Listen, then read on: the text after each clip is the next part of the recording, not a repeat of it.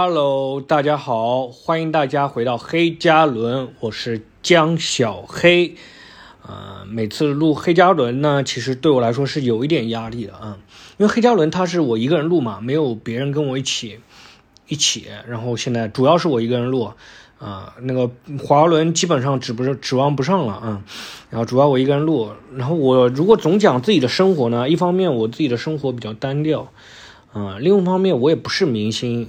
啊，我的生活也没有那么多人愿意窥探，你知道吗？我很可怜，你知道吗？就是我说希望大家多多关注我的作品啊，我作品又没有作品，关注私生活又不值得被关注，你知道吗？我的私生活又没有到那种，就是就连狗仔队就是全看完了，他都会觉得啊，就这就这，你知道吗？狗仔队说就这都不至于曝不值得曝光，这种就拿私生活都拿不拿出来曝光都不能火的人人啊。就这样的，我现在这个情况，嗯，所以就是今天就像国外那些脱口秀演员啊或者播客博主一样，嗯，聊那个社会话题呢又有点危险，然后我今天就聊一个相对来说不那么危险的一个社会话题，就是最近就是好像就是我最近看微博啊，看一些抖音啊或者刷一些那个自媒体啊，好像一直都在嘲笑专家。就是说，哎，都是以前都专家建议什么什么，就是标题什么专家建议什么什么，然后下面跟帖那个热评就是建议专家不要再建议了，这种 就是这样啊。然后我就觉得这个事情有点可笑，因为什么呢？就是你媒体，比如说我做一个新闻，我聊一个事情，我找那个专家来，就是他感觉媒体爆出来这个专家建议的时候，就是等着网友去嘲讽他了。这个专家就像是那个，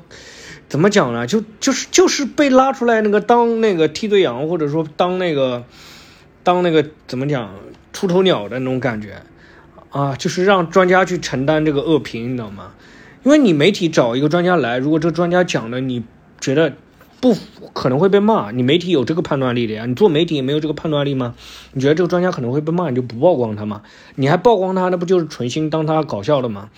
对不对？就感觉就像是那个纳粹拿那个那个某个种族的人挡枪这种感觉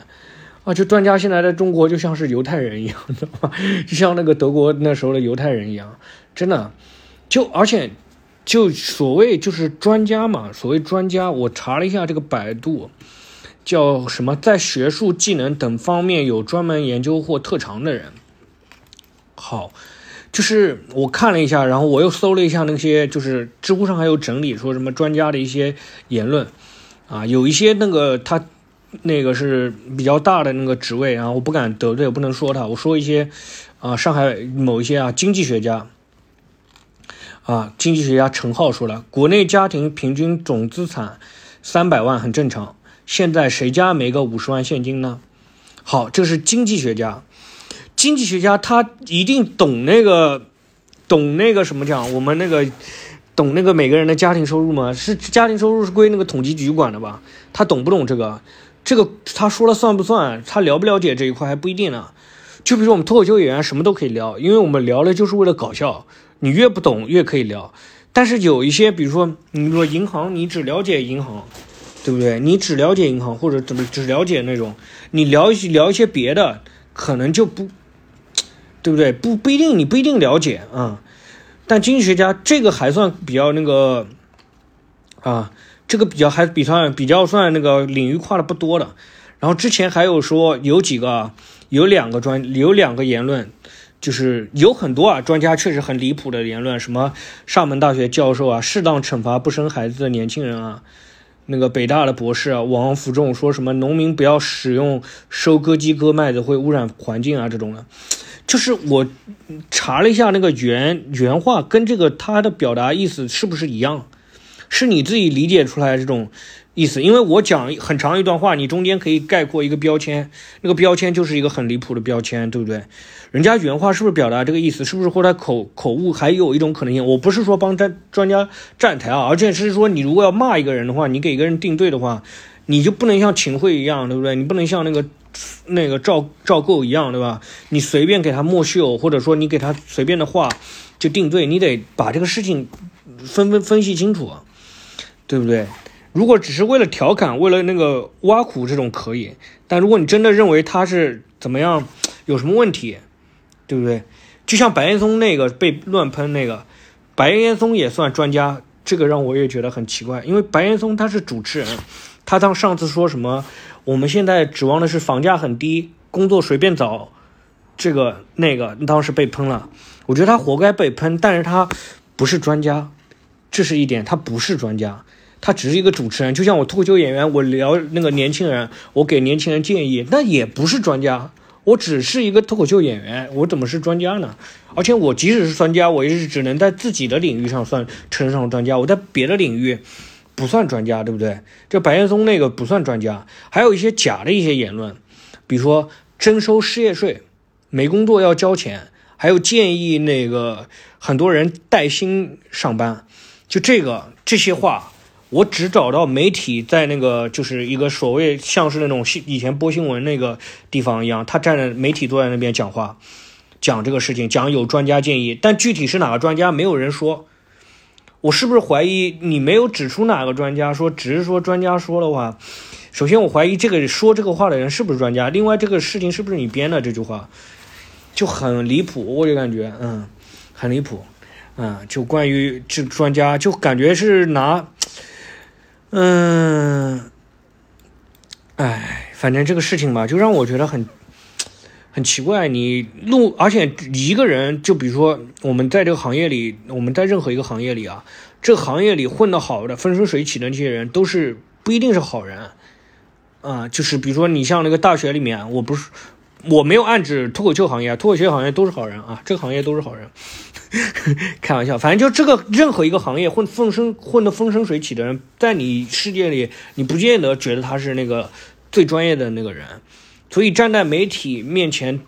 说话的那个人，他不代表他是在这个行业钻研最深的人。可能有的人他兢兢业业在那个背后默默耕耘，对吧？他没有站出来说话呢，对不对？很多是这样子啊，嗯。好，然后还有一个就是。还有一个发现就是，我最近发现就是那个什么，就是以前我们小的时候，我们喜欢看什么书，就是什么人性的弱点，就是那种成功学的书嘛，什么人性的弱点、高效能人士的七个习惯、思思考致富、世界上最伟大的推销员，就以前的工具书都是教人怎么成功的，就是畅销书都是这种。现在感觉好像是没教成，你知道吗？现在的畅销书都是什么安慰人的，什么被讨厌勇的勇气。蛤蟆一先生去看心理医生什么的，然后还有一个什么恰到好处的安慰，这种就感觉以前教大家成功，然后没教成，现在在安慰那些失没成功的人、失意人，你知道吗？感觉横竖钱都被他们赚了，这种感觉让我觉得很好笑。嗯，当然这些书具体怎么样，我看过几本啊，《人性的弱点》还有《高效能人士的七个习惯》，我是看过的。啊，我是被被迫看过的。以前我们那个第我打第一份工那个老板，呃，也是我公司老板嘛，就小公司嘛，没多少人啊，啊，就是那个拉面店那个楼下是拉面店那个公司，老板就是每天要求我读那个高效能人士的七个习惯，然后我们每当时每周读一读聊，我们还有一个小会，然后专门他开，总共就三个人，然后我们聊这个高效能人士的七个习惯当中的一个习惯，每次讲。就是反正就像誓师大会一样讲这个习惯，这种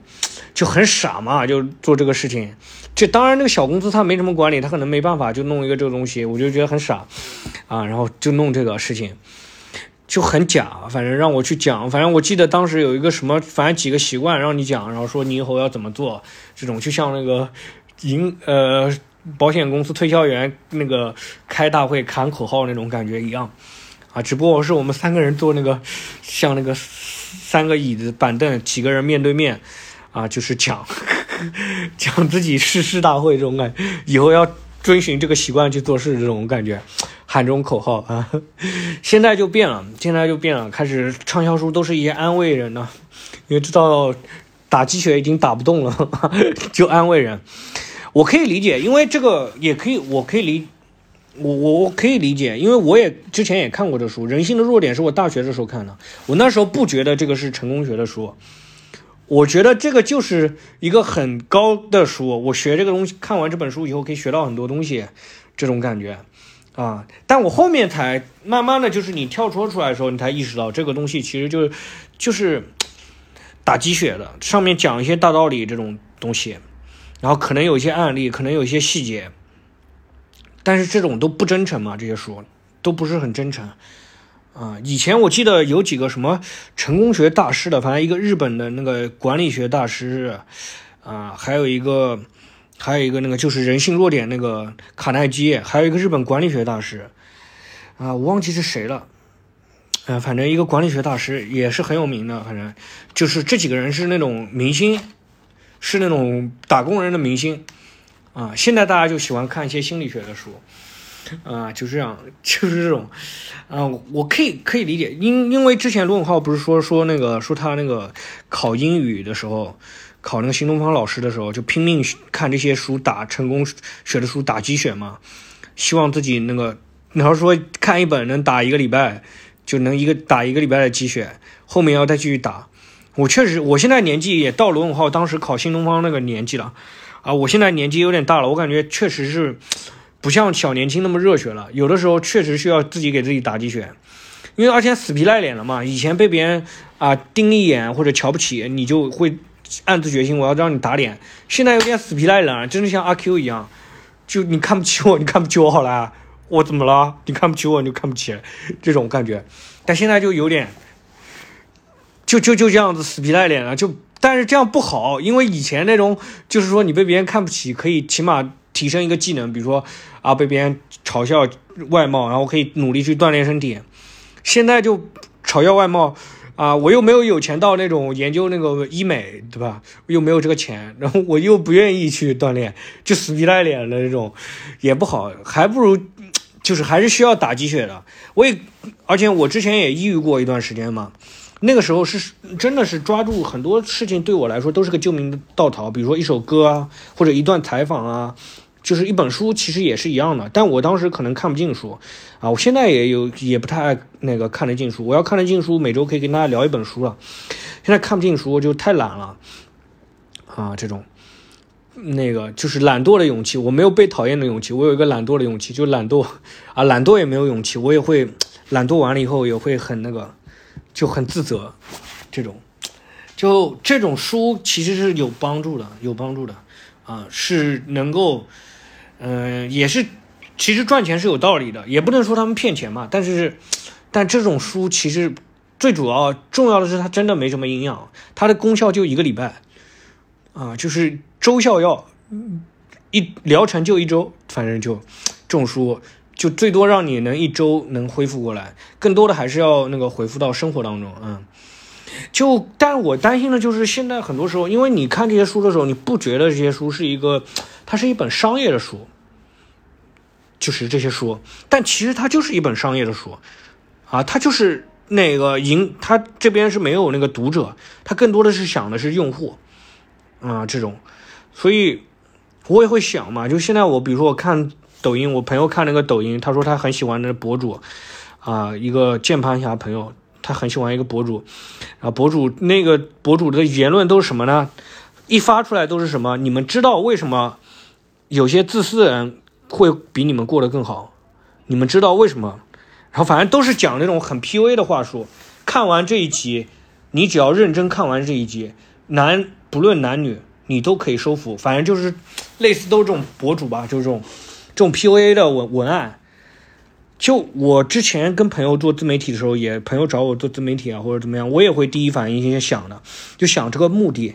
啊，怎么去弄这个抓住那些用户，也没有什么所谓的观众，都是我想过这个，就做自媒体的时候，假如叫我，但我都没有实施，啊，没有实施，因为我可能我还没有他们